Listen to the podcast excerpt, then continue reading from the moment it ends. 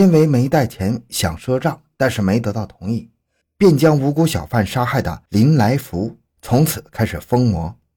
原本的抢劫罪行甚至只能算是小打小闹，但是接下来他开始不断做大案，杀人抢劫无恶不作，单单死在他手下的性命就有二十七条。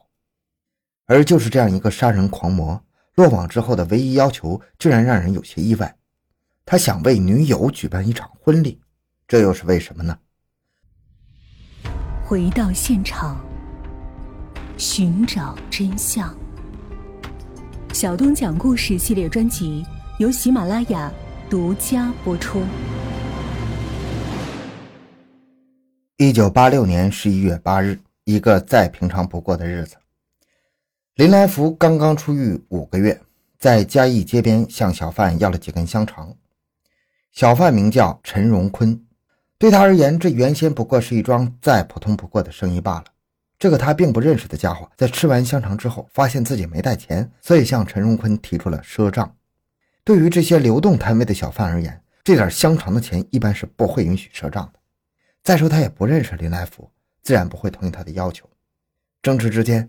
林来福怒意渐起，随后拿起了锋利的刀向陈荣坤刺去。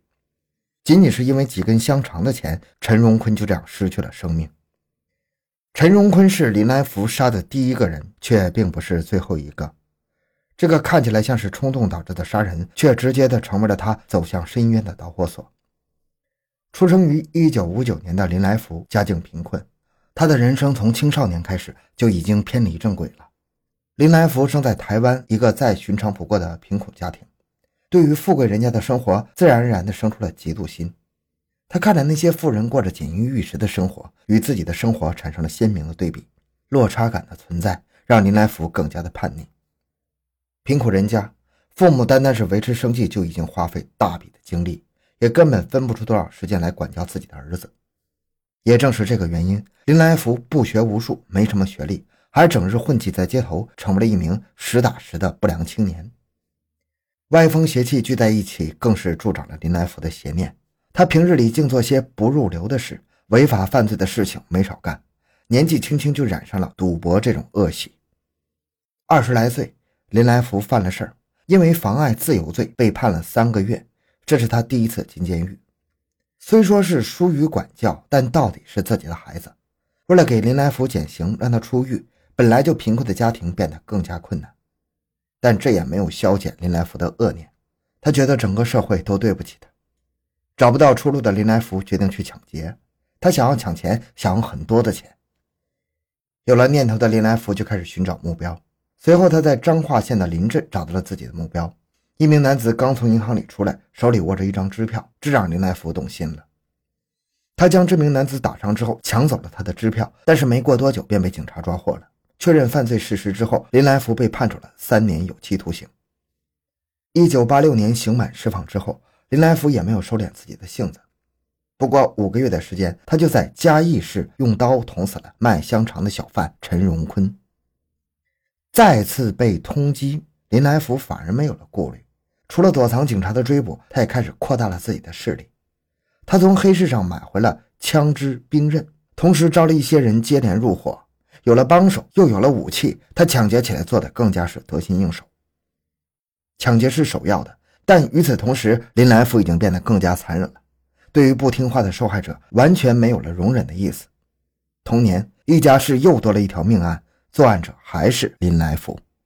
而在他的团伙中，有个叫做潘旭生的家伙，在林来福躲避追捕并且扩大势力的时候，跟他成为了一伙，为他的抢劫出谋划策。一九八七年二月。林来福来到了彰化和美镇，这次没有抢劫成功。一气之下，林来福开枪杀害了被害人吴某。短短的几个月，已经能够从林来福的作为中看出来，他已经完全没有停手回头的意思，反而是变本加厉的进行犯罪行为。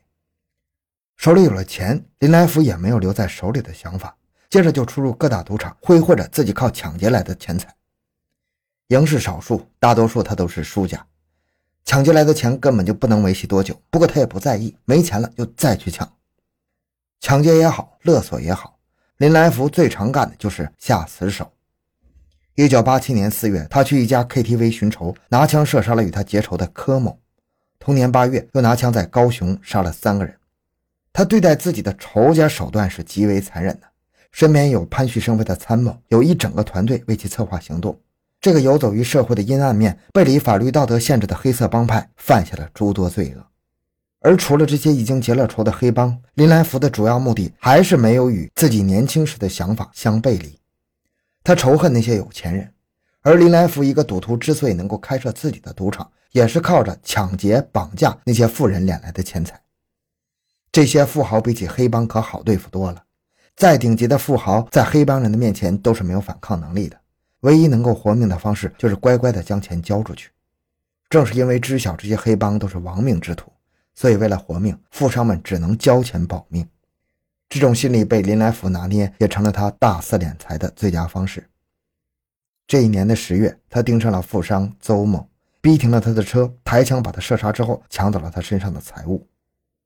一九八七年十二月，他终于被捕入狱了，但意外的是，他十分侥幸地避免了死刑。台湾地区对于服兵役是有相关要求的。当时已经犯下命案的林来福，因为自己尚未服兵役，仅仅被判罚了拘留五十天。之后他又遇上了特赦，刑期又减半。警方手里关于他作案的证据不充足，林来福就这么被轻易的释放了。因为自己喜欢赌博，林来福不仅抢劫赌场，后来索性靠着自己绑架勒索得来的不义之财开设了赌场。但既然开设了赌场，黑道之间的冲突是不可避免。即便是犯下许多案件的黑道中人，也不能说动手就动手。各个帮派的老大之间也都有着不同的联系，而林来福就是从自己的赌场认识了许多的黑帮老大。在这里打斗是常有的，即便是开设赌场的林来福，也不能保证自己每次与其他人的争抢争斗之中一定是获胜方。但是林来福是个十分记仇的人，发展起了自己的团伙之后，林来福即便是面对着其他黑帮老大，也没有丝毫的退让。就算是在某次争斗中输了，他一定会去将输掉的场子给找回来。有人敢不给他面子，他就会抄起家伙找对方滋事寻仇。黑帮之间交好与交恶都是常事而林来福显然是那个不怎么愿意与其他人交好的家伙。一九八八年九月，仅仅只是因为他新开了赌场，有个叫做陈景德的黑道老大不愿意去给他捧场，林来福觉得自己面子上过不去，心生怨恨，选择将其杀害。就算是黑帮行事，也应该有所顾忌啊。但是林来福完全没有这种想法，只要是碰上让他不爽的人或者事儿，就对对方下杀手，无论什么时间，无论地点，完全不考虑后果。他成了一个彻头彻尾的嗜杀的疯子。靠着这种胆大妄为、无恶不作的行事作风，他的鬼见愁的名声逐渐传开了。一九八九年，他去仇家寻仇。有了枪支傍身，他无所畏惧，与同伙詹火树一同在嘉义市将仇家六个人用冲锋枪扫射，将他们尽数击毙，手段极其残忍。同样是游走于社会阴暗面的其他人，眼看着林来福靠着抢劫赚的一个盆满钵满，心里自然有些嫉妒。有个叫天道盟的组织，借着林来福的名声去劫持了富商于某。于家为了保证他的性命，给了这群绑匪高达八千万的天价。但是这桩影响力巨大的案子被安在了林来福头上。得知这个消息，林来福怒发冲冠呢。这种事情自然是不能忍的。他带着自己的人找上了顶替他名姓作案的家伙。再听到对方只愿意拿出三百万给他，想要平息这个梁子，他更是气愤了，直接开枪将其打死，还直接将电话打给了受害者的弟弟，让他来给哥哥收尸，手段可谓是残忍至极。林来福杀人抢劫，十恶不赦，杀人的数目越来越多。即便是跟在自己身边多年的手下，他也没有完全信任。因为怀疑自己的手下想要对他不利，他没有丝毫犹豫，就将贴身保护他的周志昌残忍杀害了。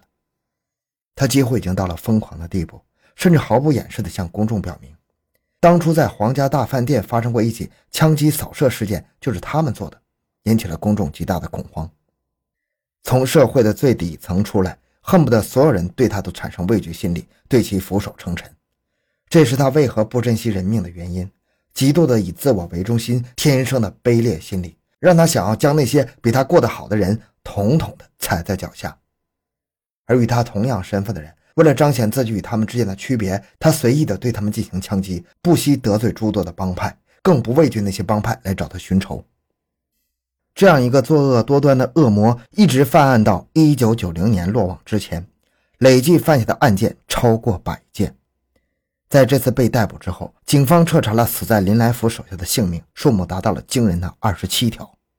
这些人都是被林来福因为各种原因杀害的，仇家也好，身边人也罢，还有那个什么都没做错的卖香肠的小贩，就是这样一个行事狂妄、作恶多端，甚至拿着冲锋枪扫射饭店的家伙，却在自己即将被执行死刑之前，提出了一个要求，希望能够和自己的女朋友在监狱里举办一场婚礼。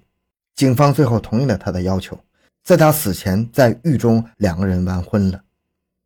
一九九一年七月二十五日，林来福被执行死刑，结束了自己罪恶的一生。好，这个案件讲完了。小东的微博账号主播小东讲故事，感谢关注，咱们下期再见。